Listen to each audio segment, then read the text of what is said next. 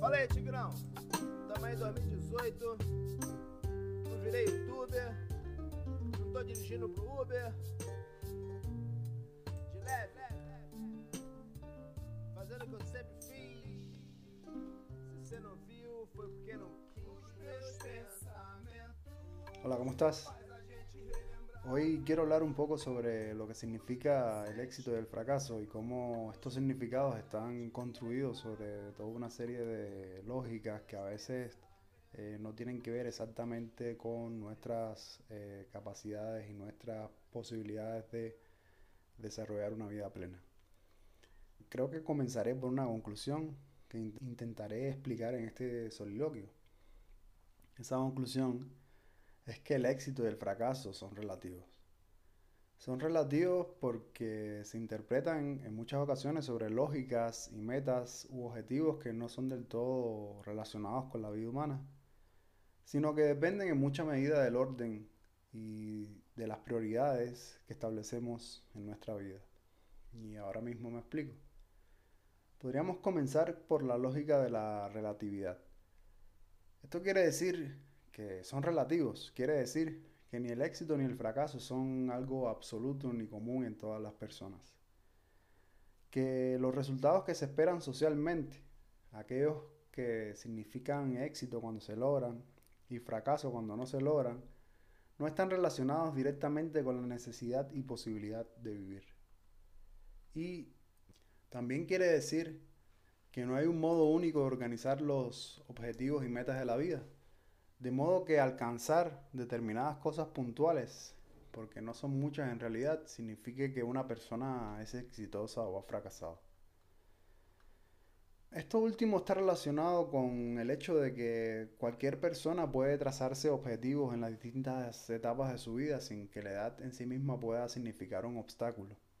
No hay una correspondencia exacta entre la posibilidad de trazarse metas y la edad.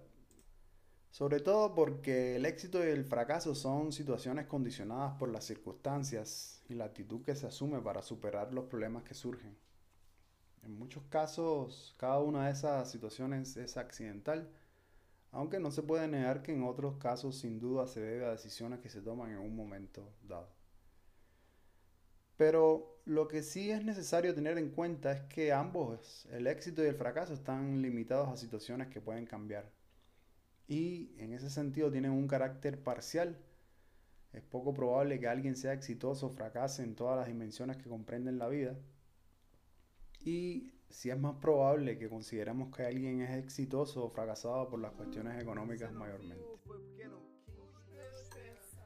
Es importante determinar eh, cuáles son las metas y objetivos que son propios y cuáles son aprendidos socialmente.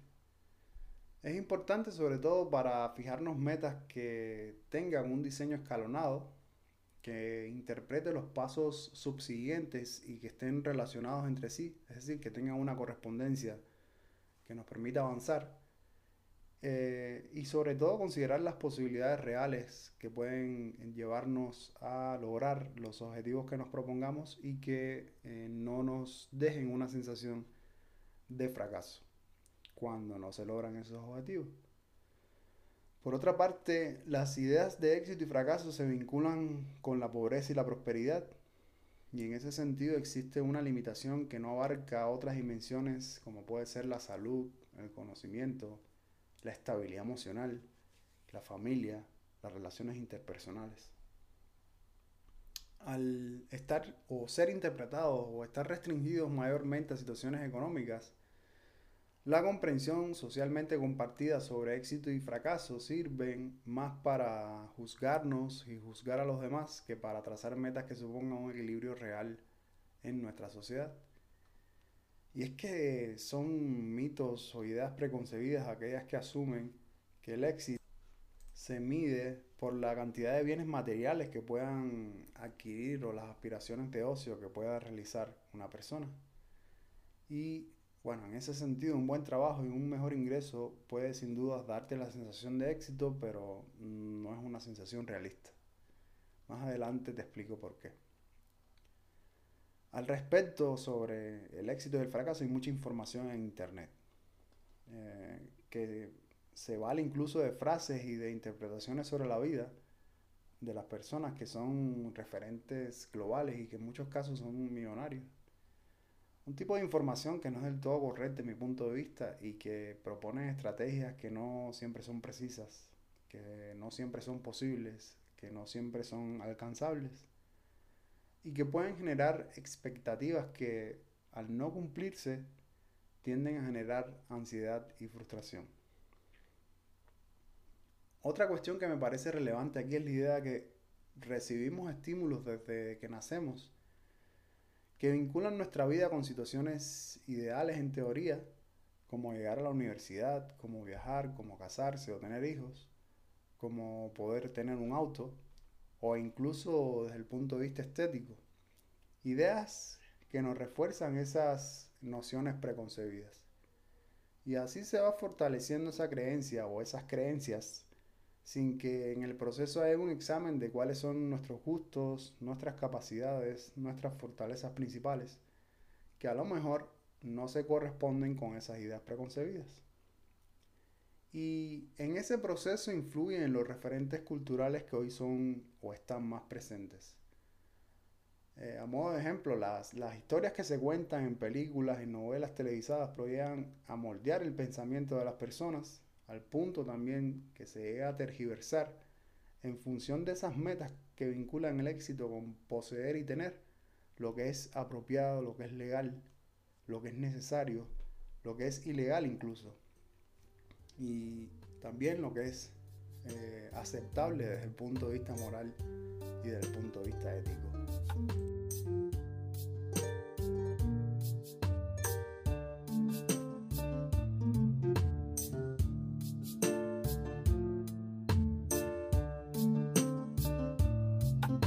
Fala aí, Tigrão. Tamo em 2018. Não virei youtuber. Não tô dirigindo pro Uber. De leve.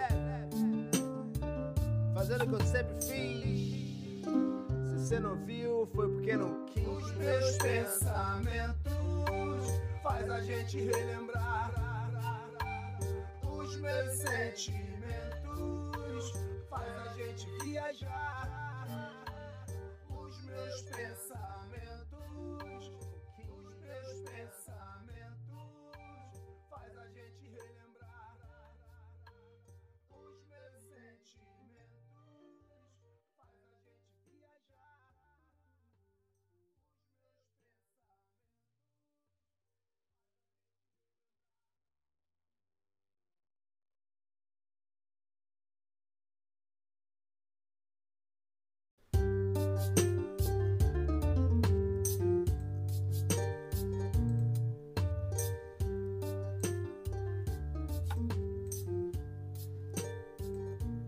me gustaría que reflexionemos sobre algunas cuestiones. La primera de ellas es que un buen trabajo y un mejor ingreso pueda darnos la sensación de éxito, pero que esta es una sensación irreal. Me gustaría que reflexionemos sobre cuán irreal es esta sensación.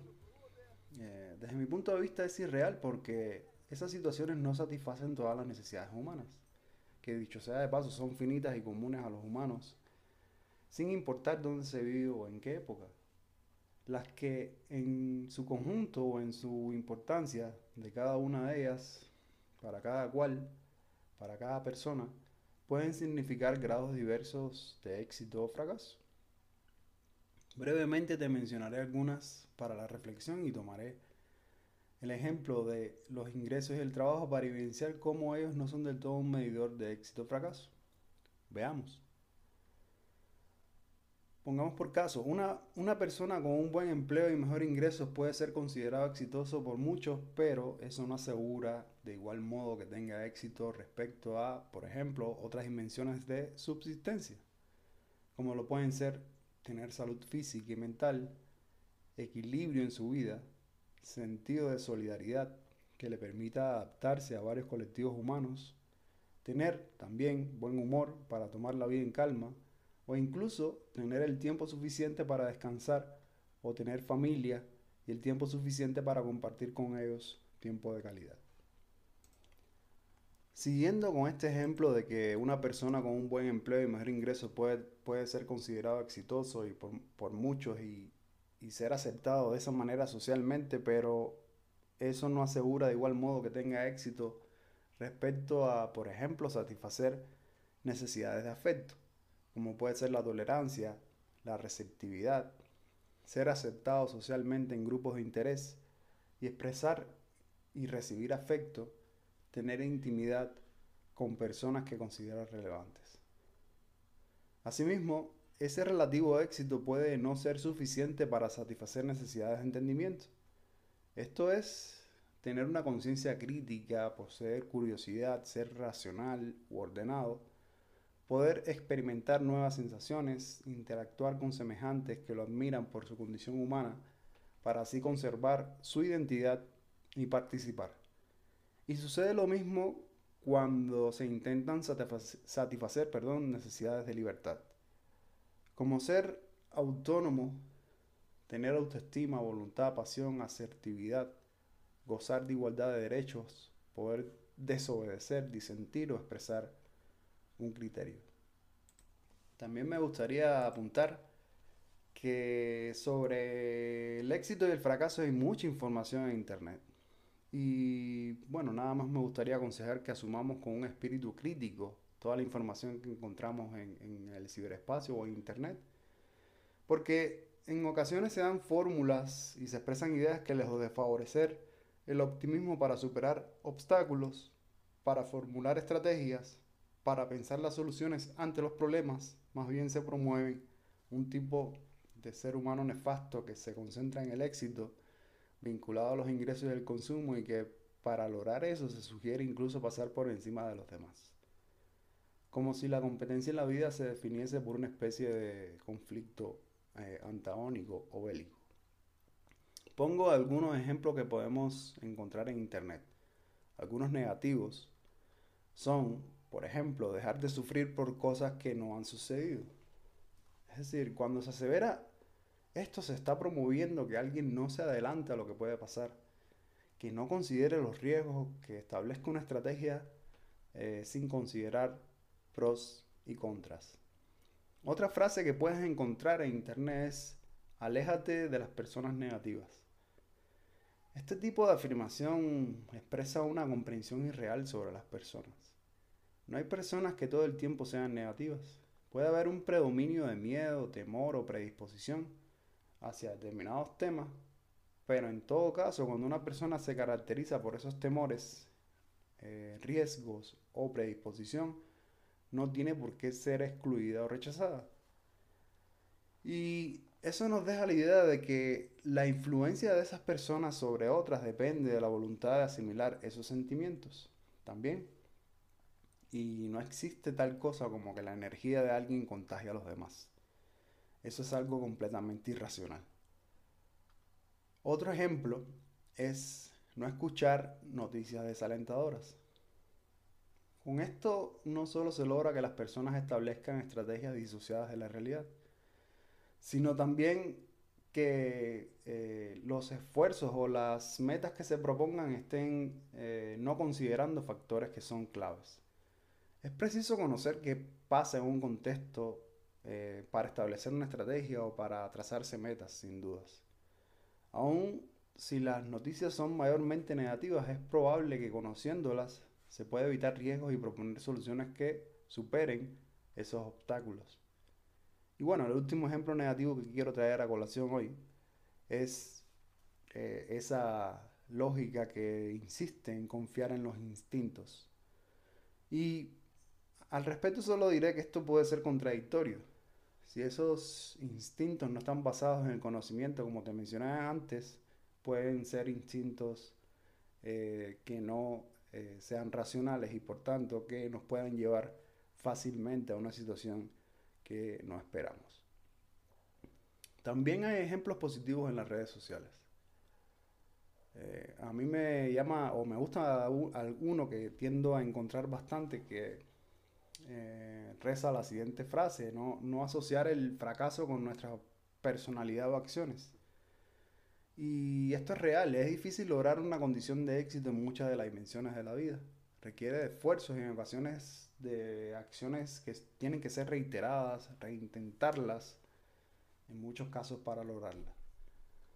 Eh, otros ejemplos que casi que no necesitan explicación son buscar nuevos caminos y aprender del fracaso. Y en cierto grado también conquistar los miedos. En cualquier caso, una condición importante es conocernos y tener una autoestima e identidad sólidas.